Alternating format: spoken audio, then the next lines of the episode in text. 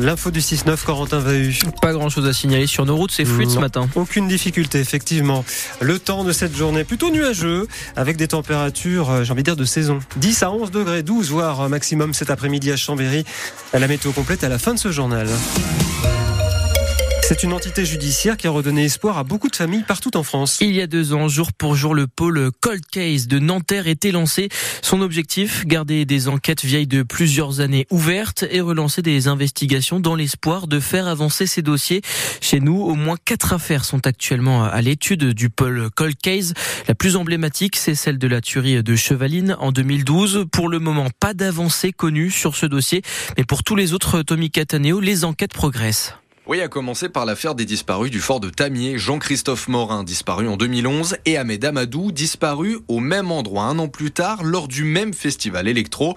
Le dossier est arrivé fin 2022 à Nanterre, et dès le début de l'été 2023, de nouvelles fouilles ont été menées sur le site.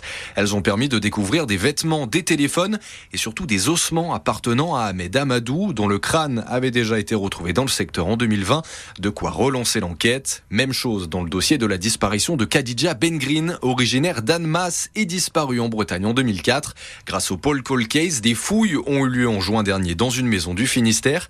Et même si le corps de la jeune femme n'a pas été retrouvé, son ancien compagnon a été mis en examen quelques jours plus tard pour séquestration suivie de mort. Les juges d'instruction de Nanterre essayent aussi de comprendre ce qui est arrivé à Cécile Valin, cette jeune femme de 17 ans disparue en 1997 près de Saint-Jean-de-Maurienne. Il devrait prochainement auditionner Monique Olivier, ex-femme de Michel Fourniret, pour voir si la disparition de la Savoyarde n'a pas un lien avec le tueur en série. Et cette disparition, on en reparle justement dans moins d'un quart d'heure avec notre invité, Cathy Richard, c'est l'avocate du père de Cécile Valin. Comme tous les premiers du mois, c'est l'heure des petits changements dans notre quotidien. Les promotions sur les produits non alimentaires sont désormais plafonnées à 34%. Le prix du tabac de son côté augmente pour la deuxième fois de l'année de 50 à 75 centimes de plus par paquet de cigarettes. Et puis le RSA conditionné à 15 heures d'activité est expérimenté dans 29 nouveaux départements. Et toujours pendant ce mois de mars, une permanence va être installée dans chaque préfecture pour recevoir les agriculteurs. Objectif, évoquer leurs difficultés de leur exploitation ou résoudre les problèmes de leur quotidien. C'était un engagement de l'État à la suite de la crise agricole de fin janvier. Des températures douces, beaucoup trop douces ces trois derniers mois. C'est même l'hiver le plus chaud jamais enregistré en Savoie et en Haute-Savoie. On parle de l'hiver au sens météo des météorologues, hein, décembre, janvier et février. On a enregistré des records de température, par exemple à Annecy, 5,4 degrés en moyenne sur les trois derniers mois. Et partout ailleurs en France, le thermomètre a aussi affiché des valeurs bien trop élevées. Cyril Ardo.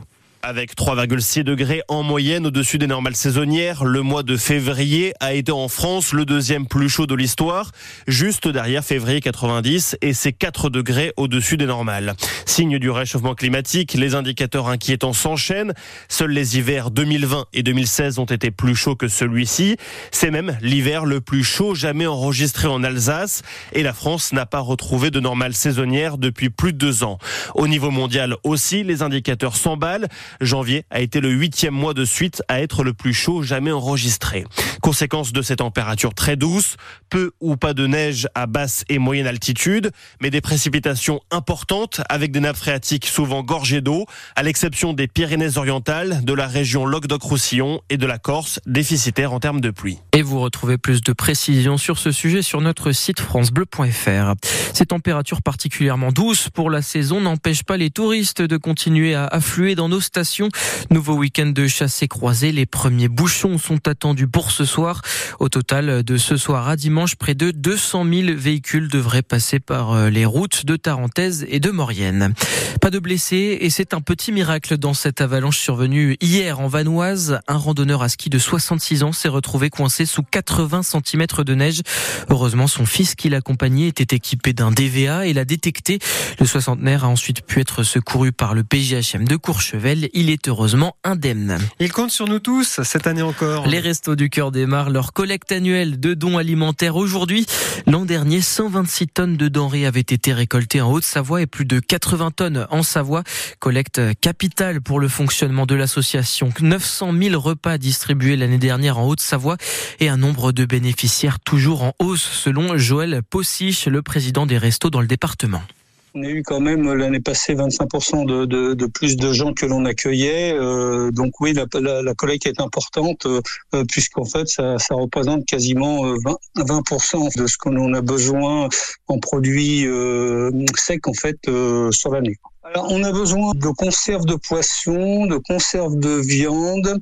On a besoin aussi euh, de couches de taille 5 euh, et de taille 6, ce que l'on n'a pas beaucoup le restant de l'année. On craint pas trop la, baisse des dons parce qu'on sait que euh, les donateurs sont toujours fidèles à hein, cette collecte nationale. Et puis, nos équipes de bénévoles sont hyper motivées. Hein, cette année, on s'attend pas non plus à, battre tous les, tous les records, mais si on fait déjà un peu plus de 100 tonnes, bon, ça nous très bien. Et vous, est-ce que vous allez donner au resto cette année ou alors peut-être euh, que vous êtes bénévole ou bénéficiaire? Venez témoigner au 0806 00 10 10. L'antenne est à vous. Amélie Oudéa Castera attendue à Annecy cet après-midi. La ministre des Sports vient inaugurer le nouveau siège de la Fédération française de ski à Mété en présence des responsables et des élus. Un site qui remplacera celui des Marquises près du lac d'Annecy. Pas de course pour les biathlètes féminines hier à Oslo en Norvège. Le 15 km a été reporté à cause de nappes de brouillard trop épaisses. Le départ a été reprogrammé aujourd'hui à 12h30 et on pourra retrouver six coureuses de nos pays de Savoie, notamment Julia Simon et Justine Brézaboucher des saisies. Les hommes, eux, s'élanceront pour un 20 km plus tard dans l'après-midi à 15h30. Du basket aussi au programme ce soir avec le match euh, entre Aix-Maurienne et Évreux à 20h. Euh, match de la peur hein, en bas de classement puisque les Savoyards sont 16e de Pro B et leur adversaire 15e. Aix-Maurienne reste sur trois défaites consécutives. Et puis on croise les doigts pour nos hockeyeurs de Chamonix. Les pionniers jouent un match capital contre Angers, le dernier de la saison régulière. Les Chamoniards veulent garder leur huitième place qualificative pour les playoffs, mais en cas de défaite, ils pourraient être rattrapés par Nice qui est à égalité de points. Si vous voulez supporter les pionniers, leur match contre Angers, c'est ce soir à 20h à la patinoire Richard Boson.